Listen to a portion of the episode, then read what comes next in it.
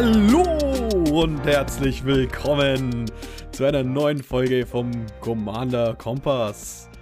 Jetzt haben wir uns mal wieder ein Evergreen-Ding ausgesucht, denn wie ihr bereits lesen könnt, es geht um ein Thema, das mir sehr am Herzen liegt. Designed for Commander. Wer hasst es nicht? Oder lieben es Leute? Oder was machen wir eigentlich hier in diesem Format? Und wer diesen ganzen Mist hier mit euch besprechen wird, bin ich, der Freddy.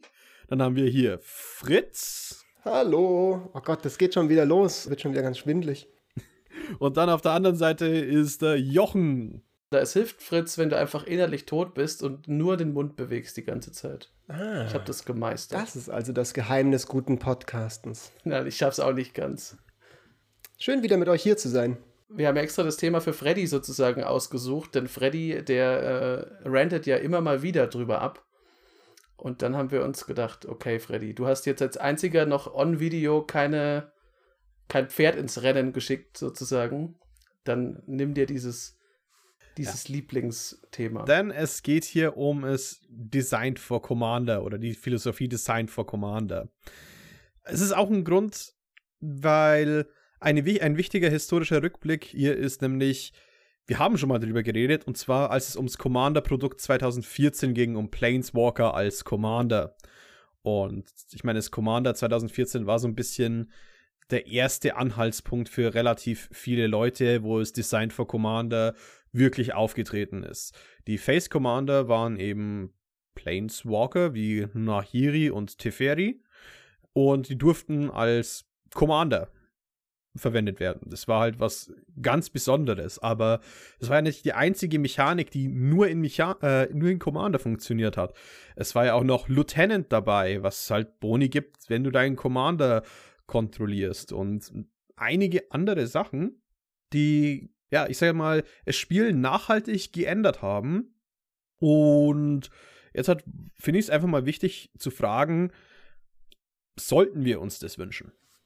Sollten wir uns das wünschen? Das finde ich eine sehr gute, interessante Formulierung, weil da ja so ein bisschen schon eine Unterscheidung drin ist, die vielleicht noch ein bisschen auftauchen wird in der heutigen Folge, nämlich dieser Spalt zwischen was wünschen wir uns, was kann es sein und was ist es dann. Ne? Also viele Dinge, gerade bei Design für Commander, hören sich ja in der Theorie super an. Ne? Zum Beispiel, ich wette, als damals die Revi designt wurde, haben die sich gedacht, hey, das wäre doch total lustig, wenn wir einen Commander haben, wo keine Command-Tags gezahlt werden muss. Das ist doch cooler neuer Design Space. Ja, ist es, aber die Atombombe war auch cooler neuer Design Space und auch vielleicht trotzdem nicht die beste Idee. Und so ähnlich ist das halt bei manchen dieser Und die Karten wollten wir ja auch mal testen. Ich glaube auch, dass die, die Frage ist, ja, zum einen sollten wir uns das wünschen, zum anderen ist, äh, wenn man jetzt mal gleich am Anfang zynisch draufschauen will, ist, ist es nicht vollkommen egal, ob wir uns das wünschen oder nicht, denn wir sehen ja, das kommt einfach. Da, da sitzt man da als Commander-Spieler und eben seit Tag X mit Planeswalker können jetzt Commander sein, zum Beispiel, weiß man halt, wenn die Bock haben, dann passiert halt sowas und unter Umständen ist es mega und unter Umständen ist es halt ja, der Revi, der über dein Haus fliegt und die Wobei aufs die Dach Revi kackt. ja dieser ganze Cycle aus 2013 ja ganz interessant ist, weil die haben alle ein bisschen so diese Commander-Identität verwendet und äh, danach ging es halt in Karten, die in den 99 waren. Und jetzt halt geht es halt in, immer und immer weiter in die Tiefe und sind wir an manchen Stellen vielleicht schon zu tief gegangen. Und deswegen würde ich ja erstmal anfangen mit ein paar so Beispielen, die man vielleicht äh, kennt und deswegen die halt Designed for Commander sind. Der einfachste äh, Ding wäre halt, wenn man sich ein bisschen an Commander Legends aufhängt und da gibt es einige Karten, die halt nur in Commander funktionieren oder besondere Effekte in Commander haben. Da haben wir zum Beispiel den Will Cycle, Jessica's Will, Akromas Will, die halt ein modularer Zauber sind und wenn man den Commander kontrolliert, kann man beide verwenden. Vorteil daran ist, die Karten sind auch in anderen Formaten theoretisch spielbar. Jessica's Will wird, glaube ich, in Epic Storm sogar gesehen, in Legacy, aber don't quote me on that. Ähm, aber es sind theoretisch gute Karten, die halt einfach noch besser werden, dadurch, dass man einen Commander haben. Das wäre zum Beispiel eine Art, wie Design for Commander direkt Impact hat. Da steht Commander auf der Karte. Ja, und es ist vielseitig. Ja, es gibt ja äh, diese mit Commander, wenn du deinen Commander kontrollierst, ist es ein bisschen besser. Gibt es ja noch einen anderen Cycle aus sechs, äh, aus fünf Instant Spells. Ich glaube, es sind alles Instants, die zumindest teilweise sehr berühmt und berüchtigt sind. Und ja. ihr wisst natürlich genau, wovon ich rede. Jochen, es ist dein Lieblingsblauer Counterspell, nämlich Fierce Guardianship. Das die, und der steht stellvertretend für diese ganzen Free Spells aus den Ikoria Precons. Und die wiederum sind stellvertretend für, wie sorge ich dafür, dass ein Precon für jeden, der damit anfangen möchte, so dermaßen teuer wird, dass er sich lieber, weiß ich nicht, äh, Edgar Markov nochmal irgendwo holt, äh, der genauso teuer ist. Aber dann hast du ja auch keine Relation mehr. Ja, vor allem da ist ja auch noch Tiferis Protection drin in dem Deck und andere, äh, andere Dinge. Und in Ikoria-Deck war es, ja, es war halt einfach nur das Cycling-Deck. Und wenn man nicht Cycling spielen will, aber sich trotzdem gefühlt, gezwungen gefühlt aus Fear of Missing Out, sich da so ein Produkt zu kaufen, allein weil halt ein Design so in die, so offensichtlich stark ist und andere Dinge verändert. Das ist ja, glaube ich, auch was, was Gavin Verhey damals gesagt hat zu Arcane Signet, dass sie das ein bisschen bereuen, diese Karte geprintet zu haben, weil alles, was es gemacht hat, ist einen Stein durch Arcane Signet zu ersetzen in jedem Deck. Das stimmt, aber Arcane Signet ist in dem Fall ja nicht designed for Commander, wenn man es streng technisch nimmt, sondern designed for. Und da muss ich jetzt sagen, ich finde Designed for Brawl hat die schlimmsten Commander bisher hervorgebracht. Viel schlimmer als alles, was je Designed for Commander war, nämlich also Tulane und Corvold. Ja. Das sind halt archetypisch für diese Art von Commander, die ich persönlich ganz frustrierend finde. Nicht nur allein, weil sie so mächtig sind, weil sie im Prinzip sagen sie einfach so, naja, mach halt, was du halt eh machst, leg Länder, spiel Zaubersprüche und dann kriegst du einen Haufen Value. Zieh diese Karten, leg noch mehr Länder und so weiter und so weiter.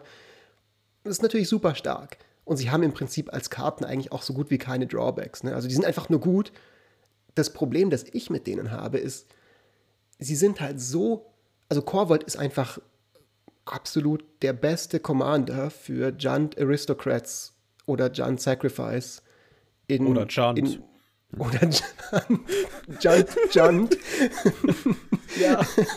den du halt haben kannst. Und, und, und ich, ich finde es immer schade, wenn du Commander hast oder Legenden hast, die so viele andere so ein bisschen obsolet machen. Ja, weil das halt das Format so homogenisiert. Die Decks sind meistens auch sehr streamlined, die sind schon, also ich sage gar nicht, dass die keinen Spaß machen können oder nicht zu interessanten Spielen führen können, aber wenn ich halt Corvold am Tisch sehe, dann weiß ich relativ genau, was mich erwartet. Und ich fand gerade cool als Gegenbeispiel, weil wir es ja auch Design für Commander war, Commander Legends hatte halt diese Partner-Commander, die halt eben nicht overpowered waren. Wir haben ja damals uns ausführlich darüber unterhalten, als wir angefangen haben mit dem Podcast zum Nachhören. Das sind unsere, eine unserer ersten Folgen gewesen, für alle, die es interessiert, wo wir halt gesagt haben, es ist so erfrischend, originelle Designs zu haben, wo man aber halt ein bisschen arbeiten muss, um die zum Funktionieren zu bringen und die man auf eine Art und Weise kombinieren kann, ja, ohne dass du halt sofort hast, okay, gut, mein Gott, das ist halt das Thrasios Value Deck. Sondern du hast die, du hast die Karten wirklich gespielt für ihre einzigartigen Effekte. Und das finde ich halt ist schon eine Chance von auch von Design für Commander, die man nicht vergessen sollte. Ne? Bei allem, was wir jetzt an Kritik haben, wenn es mal so ein Design wie Fierce Guardianship gibt, was halt vielleicht übers Ziel hinausschießt, die Grundidee zu sagen, hey, das ist ein Format, das hat bestimmte Eigenschaften, nämlich es ist beispielsweise Multiplayer. Dafür designen wir jetzt was Cooles, was halt nur in dem Format Sinn macht und funktioniert, finde ich nicht schlecht. Im Gegenteil, ich finde es sogar ziemlich gut, weil ich finde, dass manche Mechaniken, die explizit für den Commander designt wurden, wie zum Beispiel Council's Judgment, Council's Dilemma, diese Sachen, da sind sie ja. Multiplayer Draft in. Es ist doch noch ein eigenes Format gewesen. Stimmt. Conspiracy. Ja, äh, schon, aber ich meine, auch damals war es so sehr mit Blick auf eben Multiplayer Magic. So, das kam ja nicht von ungefähr, dass sie ein Multiplayer Draft Format gemacht haben, weil Commander damals schon populär geworden ist. Also wenn, wenn vor zehn Jahren hättest du das oder vor 15 Jahren hättest du das vielleicht nicht gehabt, weil damals dachte Wizards halt, Multiplayer Magic spielt ja fast niemand. Mhm. Also dass eben das anerkannt wird, für Wizards und dass sie sagen, hey, diesen Design Space von Politics jetzt mit Silver Quill beispielsweise. Das ist ja schon auch einfach, weil es so ein bisschen, würde ich jetzt mal sehr stark vermuten, weil Wizards halt weiß, Politics ist ein relevanter Aspekt von Commander, viele Leute mögen das und dafür designen wir was. Und das finde ich halt schon eigentlich nicht schlecht. Ja, ähm, du hast jetzt aber, aber was angesprochen, weil ich jetzt, ich behaupte jetzt mal, Conspiracy ist nicht für Commander gedacht. Da ist nämlich zu viel, dass Kernmechaniken wirklich nur im Draft funktionieren und sonstiges. Ich glaube, Conspiracy sollte schon sein eigenes Ding sein. Und es, äh, es, wurde halt auf dem Format mehr oder weniger ausgelagert. Da war auch noch nicht ganz so sicher, glaube ich, damals, wie Commander noch weiter ankommt, weil noch andere Formate viel größer waren. Ähm, Modern war auf jeden Fall größer da, damals noch. Aber die Sache, die du angesprochen hast, ist jetzt halt eben, hey, da ist eine Legendary. Das nächste ist eben das Design for Commander. Das bezieht sich mittlerweile halt einfach auf jedes Set. Äh, wir hatten jetzt die letzten zwei Standard-Sets normale äh, äh Uncommon Legendary Cycles in, warte mal, in den letzten drei Sets sogar. Und äh, komplett, äh, komplett jeweils zweifarbiges. Diese ganzen Signpost Uncommons sind durch quasi Signpost Commander ersetzt worden. Und allgemein ist die quasi Rate an legendären Karten extrem zugestiegen, so in den letzten Jahren. Was irgendwie doch relativ krass ist, hat ja Commander auch Auswirkungen auf andere Formate damit, weil äh, selbst wenn Trelle Rassa ne, vielleicht eine coole Karte in Standard wäre, weil da Legendary draufsteht, ist, ist der relativ viel schwächer, weil in eben Singleton-Formaten ist es ein Nerf. Und das ist halt was, wo ich persönlich kein großer Fan bin, dass Commander den Einfluss auf andere Formate nimmt. Denn ich finde es cooler, wenn wir Dinge entdecken können, wenn sie es uns entdecken lassen, wenn sie nicht zu so sehr uns in eine Schiene mhm. reiten. Äh, ich finde, da ist ein großer Aspekt von Commander und auch einer, der, finde ich, im, eben als Deckbauer sehr viel Spaß macht. Und wenn halt ein Deck vorgegeben ist, mehr oder weniger, dann, wie viele Leute bei Tribal Decks zum Beispiel, dann bin ich halt da das sehr abgeneigt und ähm, mit dieser wachsenden Anzahl an legendären Kreaturen kommt es mir oftmals so vor, als hey, hier ist diese Kreatur für dieses Deck und es gibt gerade noch keine besseren, aber es ist halt alles, was ihr wollt. Und ich frage mich, wann das so ein bisschen zur Fatigue führt. Ja, das ist so ein, so ein bisschen, da bin ich so hin und her gerissen, weil zum einen finde ich es cool, wenn es mehr Legendaries gibt, weil das ist einfach, Lore Jochen freut sich halt drüber, wenn nicht nur x-beliebige Soldaten rumlaufen, sondern zum Beispiel Sandika Rising ähm, fand ich äh, die Rückkehr von General Tasri cool. Und ich finde zum Beispiel General Tasri ist auch eine cool designte Legende, weil die kann man für Commander spielen. Die ist aber dann auch nicht super übermächtig per Default. Das mag ich. Auf der anderen Seite, das, was ihr, glaube ich, meint, merkt man halt auch im gleichen Set, wenn dann der neue Omnath rauskommt und jeder direkt weiß, okay, dieser Omnath ist dermaßen übertrieben stark, der ist nur dafür da, dass sich Leute, die Commander spielen, die Displays holen und hoffen, dass da so viele Omnaths wie möglich drin sind, weil dieses Ding halt jedes Landfall-Deck in eine Zeitbombe verwandelt, die so einen kurzen Zünder hat. Das ist halt so ein bisschen, wo man abwägen muss. Ja, also zum einen finde ich es wirklich schön, wenn man auch an Commander jetzt mehr denkt und man sagt, okay, es gibt halt mehr Legendaries, weil dann ist die Wahrscheinlichkeit, dass das passiert, was du meintest, Freddy, dass man was findet, worum man cool rumbauen kann, die ist dann viel höher und das gefällt mir eigentlich ganz gut, weil es das heißt ja dann auch, dass ich mit einem Commander antreten kann, den vielleicht andere jetzt nicht so mögen. Aber es gibt ihn erstmal. Aber dafür steigt halt auch die Wahrscheinlichkeit, dass sie wirklich übertriebene Bombenkreaturen da reinbasteln, damit wirklich jeder diesen Commander spielt. Und ja, Omna führt ja eh niemand im Standardcasten, ne? ich, ich finde das einen sehr wichtigen und sehr guten Punkt, Freddy, den du angesprochen hast. Und ich habe enorm viel Verständnis dafür, weil mir geht das auch so, als ich mit Commander angefangen habe. Zu meiner Zeit damals, da ging es ja gerade erst los mit den Precon-Decks. Und es war noch sehr so, dass du halt einen Pool an legendären Kreaturen hattest, die du so ein bisschen den Code cracken musstest, sage ich mal. Also du musstest, es gab auch noch kein EDH-Rag, also das hat alle möglichen Aspekte. Ne? Nicht nur, dass es jetzt Wizards anders designt, sondern Commander war einfach insgesamt weniger bekannt, weniger gestreamlined, weniger gesolved als Format, sage ich mal.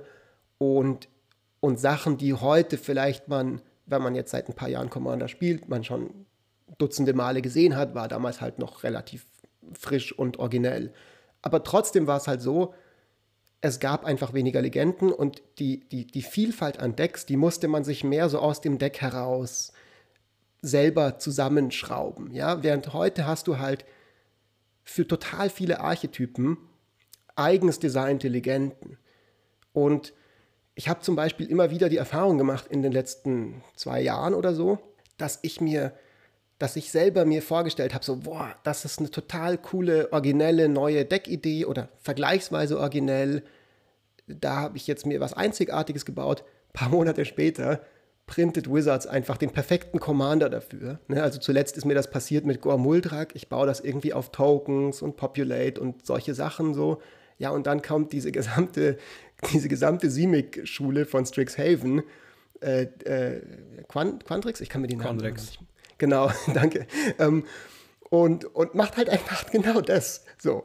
Und das ist natürlich cool, aber gleichzeitig sind halt viele dieser Commander, jetzt zum Beispiel der Prosper, schon sehr, dass sie dich halt sehr in eine bestimmte Richtung pushen. Ja, und vielleicht manchmal auch ein bisschen das Deck für dich schon bauen, ja, wie du vorhin gesagt hast mit den Tribal Commandern. So. Und ich finde das nicht per se schlimm, sondern eigentlich ist es ja cool, dass gerade auch Leu Leute, die mit sehr wenig Erfahrung in das Format kommen, eine riesige Auswahl an coolen Legenden vorfinden und auch nicht total alleingelassen sind mit dem Deckbau, sondern dass du sozusagen legendär, äh, legendäre Kreaturen hast, die dir so ein bisschen auch eine Inspiration zum Deckbau geben. Das ist ja auch ein Lernprozess irgendwo, der, wo die legendäre Kreatur was Cooles ist, wo man, an dem man sich so ein bisschen entlanghangeln kann.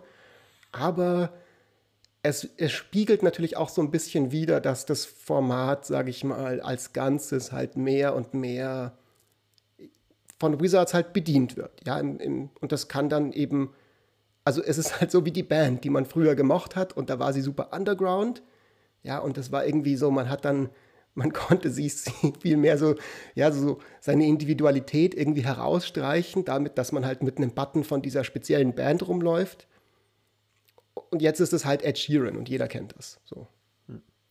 Aber dann habe ich jetzt nämlich noch eine Frage an euch, weil auch wenn das jetzt, äh, auch wenn jetzt halt dieses Design für Commander ist, habt ihr irgendein Design, das ihr richtig gefeiert habt, das nur möglich war wegen Design for Commander? Oder hätte es das auch in einem anderen Produkt geben können? Also bei mir ist es auf jeden Fall Lieutenant. Ich finde, Lieutenant ist in meinen Augen die logischste Art, eine Mechanik für Commander zu designen. Und ich finde auch fast alle, ne, ich finde eigentlich alle Lieutenant-Karten cool. Und ich mag den Gedanken halt dahinter, das hatten wir ja ganz am Anfang schon. Also man kriegt einen Bonus, wenn man den Commander hat, weil natürlich, was will der Lieutenant machen, wenn er keinen Befehlshaber hat? Das leuchtet mir auf so vielen Ebenen ein. Und äh, hat mich auch schon mal dazu gebracht, ein Kinaios und Tiro-Deck dazu, äh, um diesen Effekt, also generell, um den Effekt drumherum zu bauen, dass natürlich Könige nicht alles selber machen, sondern dass die für alles ihre Leute haben und die dann eben Boni abstauben. Ähm, das wäre so mein Punkt, wo ich sagen würde, das ist Designed for Commander und zwar clever und auch nicht broken und es hat aber trotzdem, glaube ich, auch so den Test der Zeit bestanden, weil man kann Lieutenant immer noch spielen. Zum Beispiel diesen Loyal Subordinate, den habe ich letztens erst, hm. ich glaube, als als wir bei Herumkommandiert zu Gast waren im Stream, da hatte auch irgendwer den Loyal Subordinate. Ja, Freddy, du warst das. Ich wusste es nicht mehr genau. Wir hatten, wir hatten glaube ich, drei Loyal Subordinates, weil der herumgelaufen ist wie die absolute Wander. Mm, Auf jeden Fall eine sehr schöne Karte. Das ist ein, ein 3-1-Zombie und der sagt halt, äh, also Lieutenant, das heißt, wenn der Commander auf dem Feld ist, äh, zu Beginn des Kampfes in deinem Zug verliert jeder Gegner drei Leben das ist einfach eine sehr, sehr gute Fähigkeit in den entsprechenden Decks, wenn es zum Beispiel heißt, wenn die Gegner drei Leben verlieren, ziehst du eine Karte. Gutes Design. Ich habe eine super, super, super langweilige Antwort, aber vielleicht auch ein bisschen eine originelle Antwort auf deine Frage, Freddy. Meine, mein Lieblingsdesign, oder zumindest das, vielleicht nicht mein Lieblingsdesign, aber das Design, das ich besonders herausstreichen möchte, was Designed for Commander ist und was ich sehr cool finde, ist einfach der Command Tower. Der Command Tower, den hätte es nie gegeben, Das war eine der aller, allerersten Karten, wo Wizards gesagt hat, ja, wir drucken das Wort Commander auf eine Magic-Karte. Ich weiß noch, wie damals die Leute das komisch fanden. Das war so, hä? Da ist irgendwas, was mit Magic nichts zu tun hat, steht auf einmal auf einer Karte. Ja, so wie irgendwie Fortnite Secret Lair jetzt gerade bei Leuten Verwunderung auslöst. Goethe-Zitate früher. Oder Schiller. also, das, das war sehr absurd. Und die Sache ist halt, ja, druck mal ein Land, wo drauf steht, add one mana of any color. Das wäre halt sofort in Legacy und sonst wo, vermutlich in allen möglichen Eternal-Formaten würde es gespielt werden. Irgendwelche Leute hätten sich die Commander-Decks gekauft und der normale kleine Josef Müller, der einfach mit 14 mit seinen Freunden Commander mit dem Taschengeld anfangen will, muss halt mit einer Kack-Mana-Base anfangen und hat dieses Land nicht. Dadurch, dass sie Commander draufgedruckt haben und natürlich auch dadurch, dass sie es in jedem Precon bisher reingesteckt haben, ist das Ding halt eine, was weiß ich, 50-Cent-Karte. Aber es war halt am, am Anfang auch eine 50-Cent-Karte, während halt sowas wie jetzt irgendwie der True Name Nemesis, der ja auch in der ersten Precon-Generation drin war, der war instant eine 40-Euro-Karte damals, weil der halt in anderen Formaten gespielt wurde. Und das ist, finde ich, halt auch eine Chance von Design für Commander in Kombination mit dem, dass es auch genug Copies der Karten in Zirkulation gibt, weil halt mittlerweile das Format selber so populär ist, aber trotzdem, es gibt dir die Möglichkeit, das Format zu öffnen für Leute mit einem kleinen Geldbeutel, für Einsteigerinnen und Einsteiger und auf eine Art und Weise, die mächtige Karten gibt, die in dem Format spielbar sind. Du brauchst halt einfach eine gute Mana-Base auch, ohne aber irgendwie jetzt, sag ich mal, Magic als Ganzes das, das sage ich mal, das Biotop der Formate, insofern da noch Balance besteht. Ich weiß nicht, ob mit, Wizards mittlerweile überall die rauscompanioned hat, aber zumindest theoretisch, ohne jetzt diese Balance weiterhin zu zerstören. Und das finde ich halt eine coole Sache an Command Tower. Okay, ja, ich, ich verstehe das auch. Und lustigerweise hat Command Tower ja sogar mal kurz Standard-Play gesehen, weil es eben keinen Mana gemacht hat und du hast Karten gespielt, die dann Typen vom gleichen Typen tauschen. Also hast du dann ein Land gespielt, das kein Mana macht, um das mit einem gegnerischen Land zu tauschen, das Mana macht. Und dann kann Echt? er kein Mana machen. Aber, ja, das war, Sta das war Standard, aber Standard war der doch nie legal. Du meinst jetzt schon Doch, doch Format, als die Brawl Decks rauskamen. Als die Brawl Decks ah, rauskamen, da war da drin. Krass, okay. Ach, witzig. Ja. Geil. ja. Brawl ist ja, einfach sein eigenes weiß, Kapitel. Ja, das ja. ist. Ähm, We do not talk about Brawl in this house. Ja. Ich habe übrigens mir als Karte rausgesucht gehabt. Das ist witzig, dass du das nennst, Fritz, weil äh, bei mir war so zwischen all den positiven und negativen Beispielen, die mir eingefallen sind, war halt genau mit der Erwähnung von dem Wörtchen Commander, weil ich mir den Jeweled Lotus rausgesucht hatte vorher und der sagt ja, der ist ja sonst einfach absurd. Weil etwas, das null kostet und dir drei Mana von irgendeiner Farbe gibt, das, also das kannst du ja nicht mhm. machen. Aber dadurch, dass du es halt nur benutzen kannst, um deinen Commander zu spielen, ist es ja selbst in Commander eine sehr enge Karte aber du kannst halt damit nicht andere Formate zerstören. Also sagen wir so, wenn jetzt Wizards den Command Tower nicht einfach in jedes Precon stecken würde, sondern gesagt hätte, schaut euch mal diese richtig fette Mega Mythic an in Commander Legends, ist dieses Land und das Command Tower, finde ich es auch nicht geil finden. Also mm. da, da, spielt natürlich schon auch eine Rolle, dass das Ding so weit verbreitet ist. Aber im Prinzip, ja, der Jeweled Lotus ist ganz ähnlich vom Grundprinzip her. Der Unterschied ist halt, es ist eine Chase Mythic und der Command Tower ist halt der Command Tower. Ist halt der nette Mann von ja. nebenan. Oder der nette Nachbar. Oder die nette Nachbarin, wie auch immer. Das Haus von nebenan. Genau. um, ähm, ja, für mich ist die Karte, und das hätte ich vor zwei Jahren nie im Leben gesagt, aber äh, es ist ein Partner und es ist Jessica. Und ich mag die Idee zu nutzen in Commander, dass man, wenn man eh schon quasi Commander-Tags trackt, dass man das auch verwendet als Ressource für eine Karte. Weil Jessica kommt quasi mit so viel Loyalty rein, wie sie schon gecastet wurde. Und dadurch ändert sich so ein bisschen ihr Effekt. Und klar, Jessica ist. Was macht denn die eigentlich als Karte? Ich weiß es gerade gar nicht auswendig. Kannst du es kurz sagen? Jessica, äh, du wählst eine Kreatur für 0 und wenn sie angreift, äh, wenn die Kreatur Schaden, Schaden macht oder ein Spieler Schaden macht, dann wird der Schaden verdreifacht. Und für minus X kannst du halt Schaden, ich glaube, aufgeteilt schießen, wie du möchtest. Und das ist ein Planeswalker, ne? Für drei Mal. Genau, und sie ist ein Planeswalker-Partner. Und diese ganze Partnermechanik ist ist ganz interessant, äh, finde ich es halt einfach schon interessant, weil sie halt sich, weil das ist eine Karte, die ist in, äh, in sich selbst geschlossen, interessant.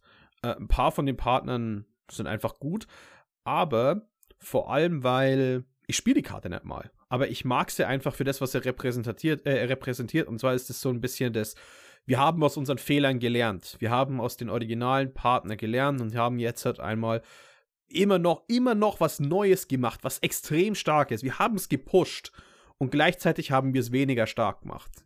Und das ist was, was Cheska zum Beispiel gemacht hat, weil es zeigt halt so ein bisschen, dass Innovation auch möglich ist, auch wenn man sich zurückhält. Wichtig ist, wo ist die Kraft der Innovation so ein bisschen fokussiert. Mhm, und mhm. das ist halt was, womit Wizards oftmals Probleme haben. Und deswegen möchte ich jetzt mal ganz gerne in das nächste Segment reingehen. Und das ist nämlich so eine Sache, ich habe aber trotzdem immer wieder Angst, wenn Karten für Commander Designs sind, weil es gibt sowas, das nennt sich eben auf Englisch Track Record. Also der Verlau äh, Verlaufsrekord quasi oder was halt in der Vergangenheit war.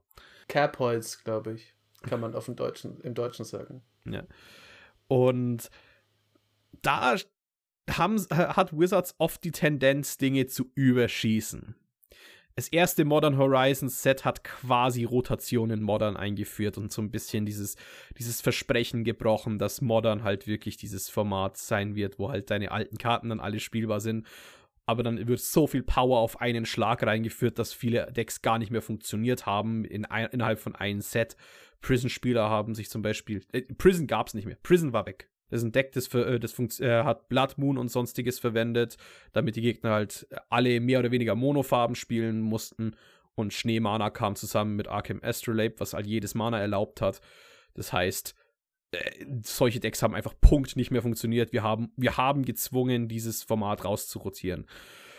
Und ich glaube, es wird auch viel zu oft, weil du hast es mit, mit Corvold auch schon angesprochen, und wenn Wizards versucht quasi zu sagen, hey, wir haben ein neues Produkt und wir, voll, wir wollen das in irgendeine Richtung pushen, dann müssen die Karten gespielt werden.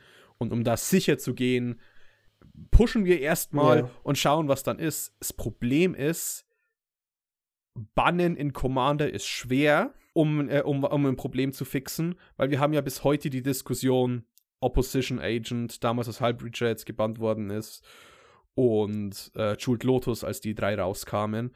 Und Hullbreacher hat sich halt als wirkliches Problem äh, herausgestellt, hat aber trotzdem fast acht Monate gebraucht, oder? Ja, ich glaube, man kann schon sagen, dass Karten sind halt schneller eingeführt, als sie dann wieder rausgehen, wenn sie jetzt, ähm, wenn sie nicht auf den allerersten Blick super problematisch sind, sondern sie das erst rausstellen muss, dann dauert es schon lang.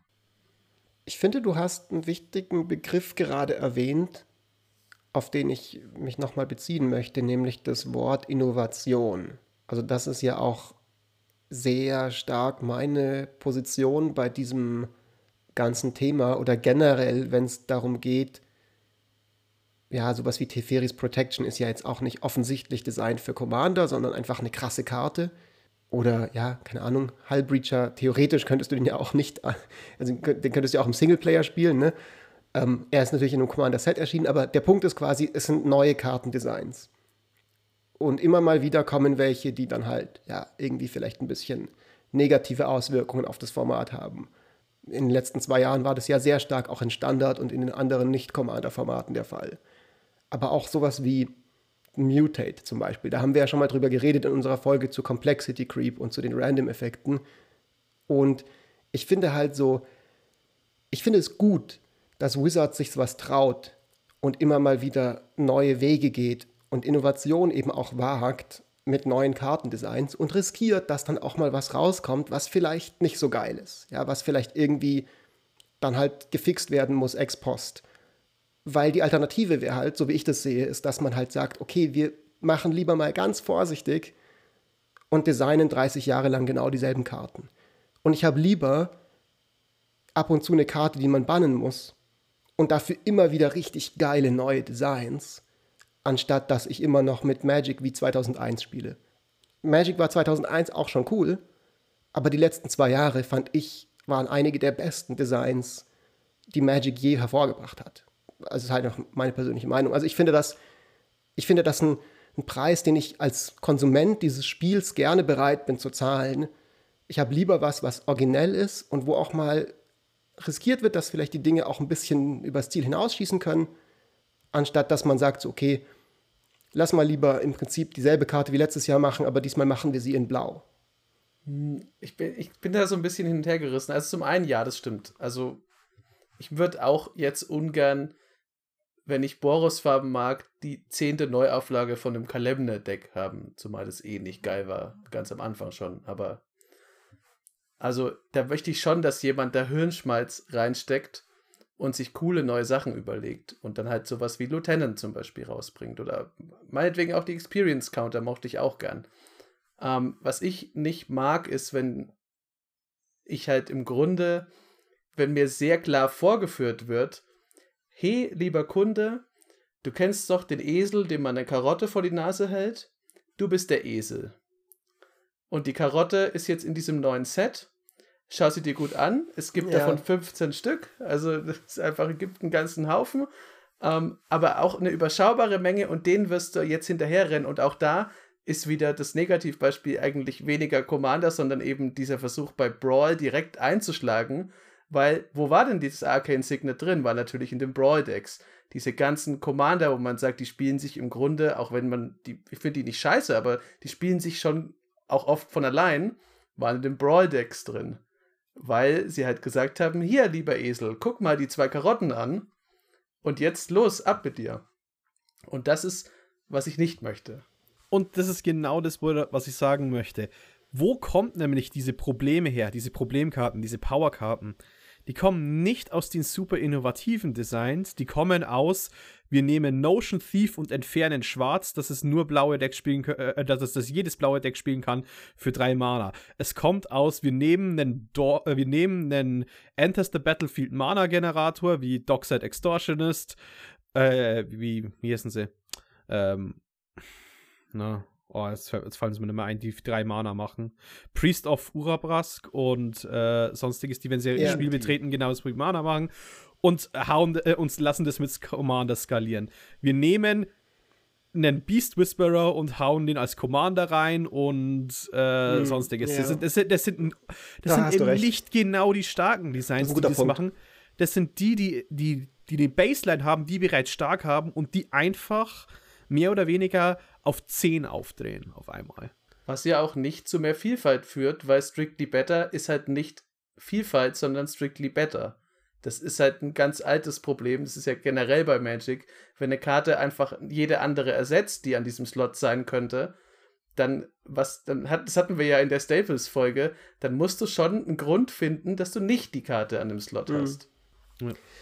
Ich meine, die Sache ist so ein bisschen, ich wiederhole da jetzt auch vielleicht einen anderen Punkt. Einfach mal so, ja, wir sind ja der kontroverse Kompass und haben unterschiedliche Meinungen. Ich, ich sehe voll, was ihr sagt, und ich stimme euch auch absolut zu, dieses, dieses Hypen, dass man ein Set kauft mit pushten Designs.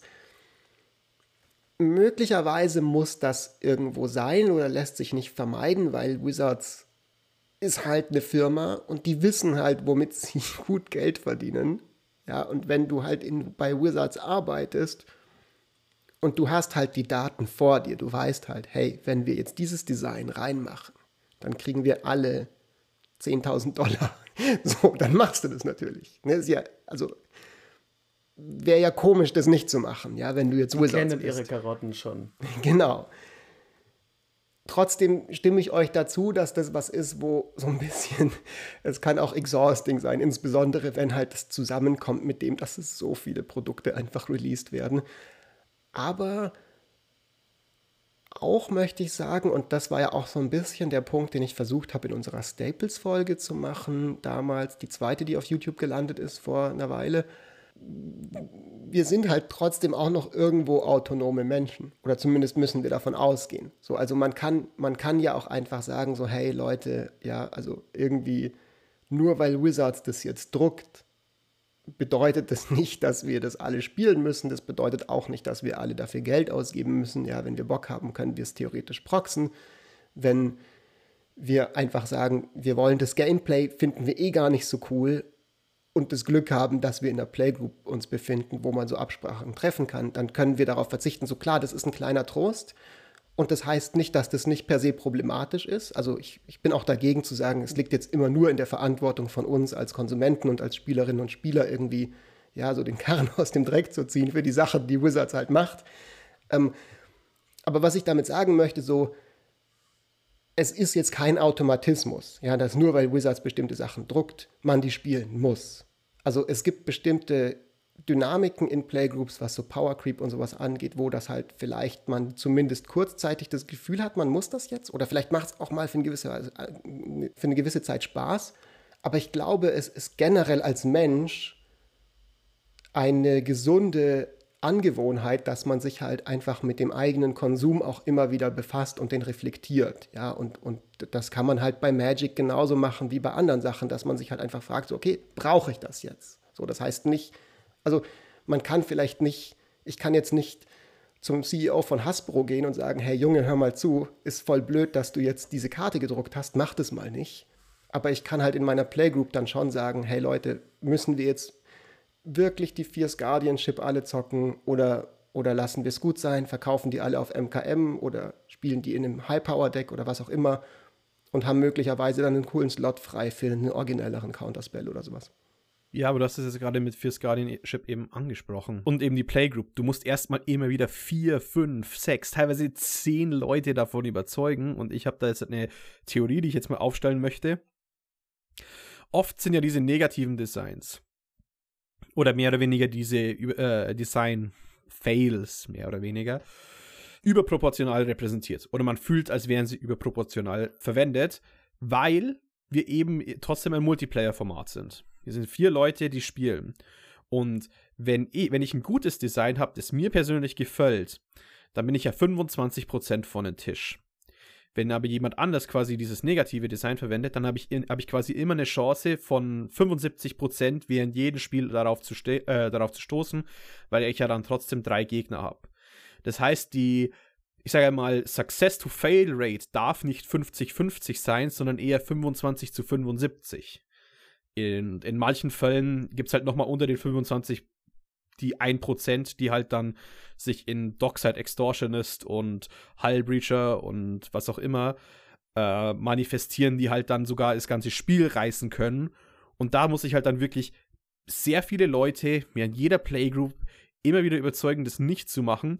Und das ist, das nimmt halt auch den Druck auf die Spieler, auf die Gruppe und äh, vor allem auch, dass jeder ehrlich ist oder überhaupt Bescheid weiß, weil manche Leute äh, gehen halt damit an, hey, das ist halt eine neue Karte oder die wussten gar nicht, dass es so einen großen Diskurs um manche Karten geben. Ich meine, nicht jeder ist äh, permanent online oder sonstiges, die haben halt dann ihren Hullbreacher bekommen äh, irgendwie und so, ach, warte mal, was? Äh, jetzt, jetzt, jetzt wird das wieder aufgemacht und dann muss man immer wieder diese ganzen Diskussionen haben und es äh, weist so ein bisschen den Druck eben auf die Spieler ab und insbesondere, dass man eben immer eins gegen drei ist, fallen diese negativen Designs dann härter ins Gewicht, weil es auf diese eine Person den Druck aufübt, die das nicht möchte, im Gegensatz zu einer, die das möchte.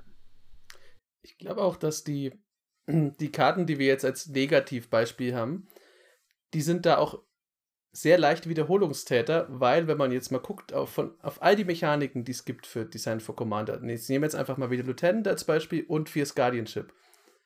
Wie hoch ist die Wahrscheinlichkeit, dass wenn du ein Deck hast, ein Precon-Deck, und du steigst dann einen Commander und dann hast du irgendwann halt andere Ideen, baust neue Decks.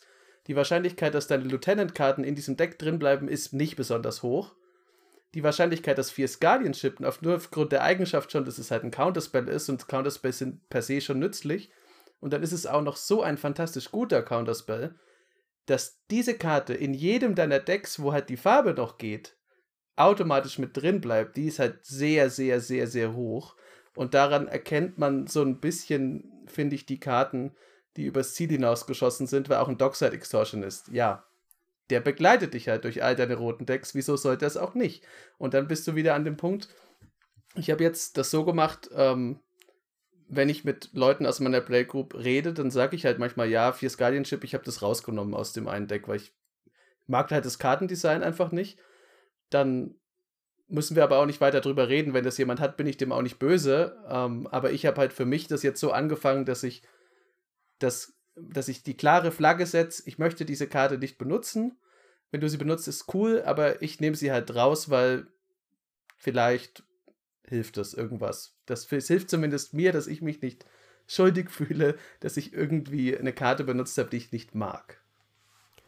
Ja, aber guck mal, das ist doch interessant, weil du hast gerade dir selber widersprochen ein bisschen. Ne? Du hast ja gesagt, so es gibt diese Dynamik, dass man diese Karten halt immer spielt.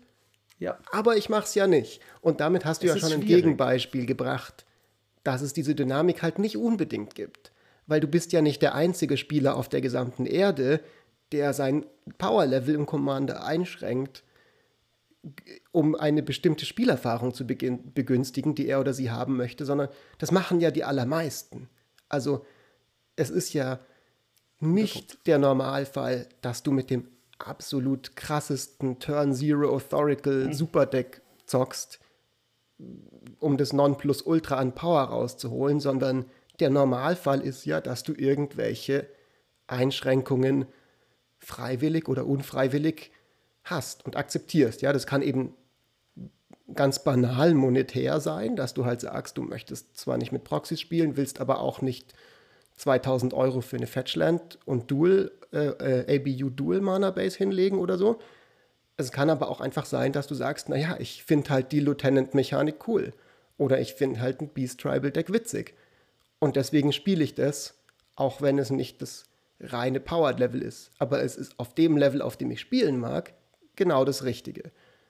Und das gilt ja auch für diese Karten. Und insofern würde ich auch ein bisschen dieser 75%-Theorie von Freddy leicht Kontra geben.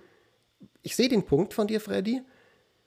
Ich glaube, ganz realistisch, wenn man jetzt mal durchgehen würde, so die, sagen wir mal, so die Designs aus Commander Legends, angenommen, wir bezeichnen die jetzt einfach alle als Design für Commander, weil sie sind ja in einem Commander Legends drin muss gewesen. man irgendwie sagen. Genau, also Ja. wenn wir das jetzt einfach mal so rein for the sake of argument so nennen, wie viele davon sind richtig problematic?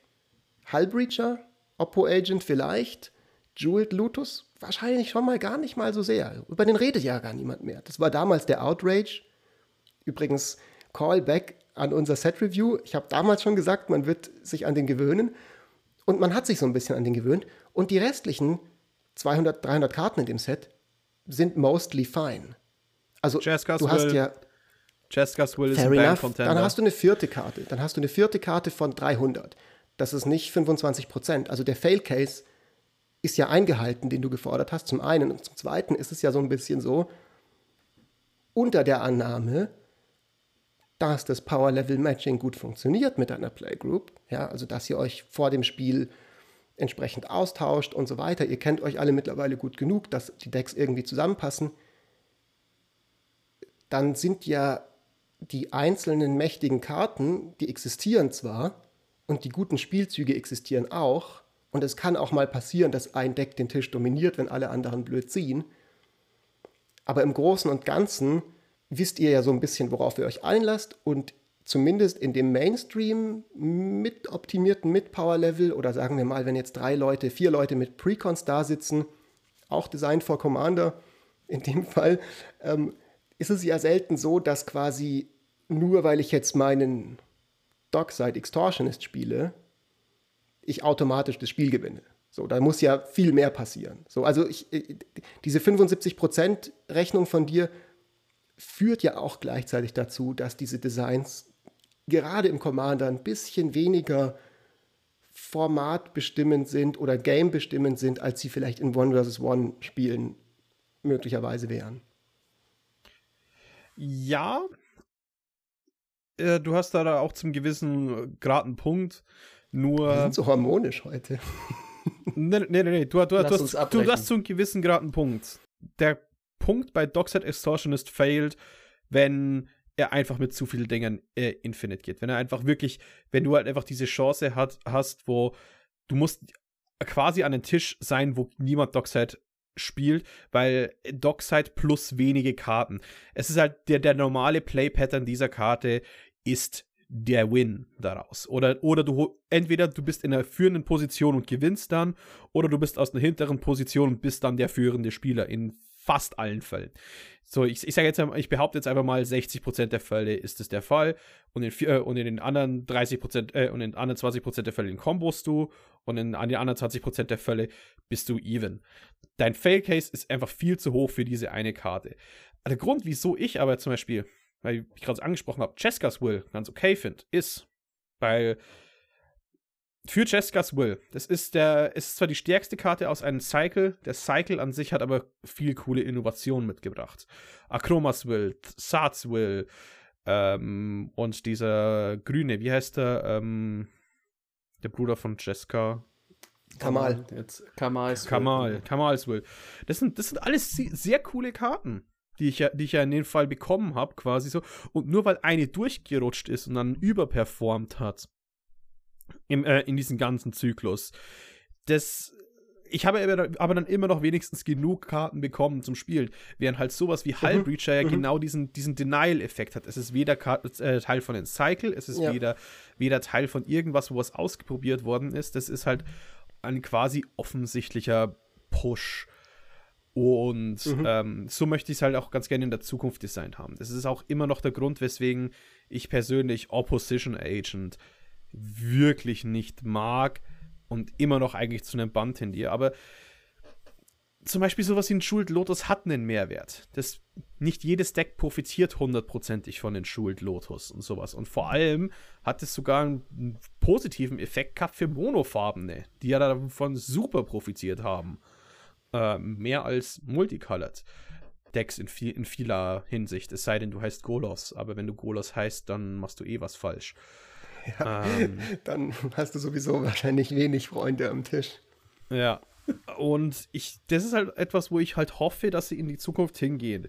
Dass sie nicht einfach sagen, die, die, die Frage nach, hey, wir brauchen diese power-gecreepten Karten, wir brauchen diese strikten Upgrades, wir brauchen das, weil solche Upgrades führen viel zu oft zu, ne, zu einer Situation, wo du, du, du kennst es ja als ähm, BWLer wahrscheinlich, dass mittlerweile niemand mehr die AGBs liest. VWLer, immer, immer, immer äh, VWLer. Jeder äh, einfach durch Cookies akzeptieren, weil mir ist es egal, es ist viel zu, äh, viel zu viel. Jede Seite, ich akzeptiere einfach die Cookies, ich lese gar nicht mehr, weil ja. es gibt ja diesen, diesen Effekt. Mhm. Und ich sehe äh, und ich sehe halt schon, dass bei vielen dieser Effekt eintritt von es gibt so viel Zeug, wir haben gar keine Lust mehr, das zu regulieren. Und mhm, mhm. ähm, da komischer gesagt, wünschte ich mir von Wizards, dass es ein bisschen mehr regulieren, dass falls solche harten Designs kommen, die wenigstens Teil von dem Zyklus sind oder wenigstens Teil von Innovation. Ich will sie einfach nicht mehr als strikte Upgrades sehen. Hm.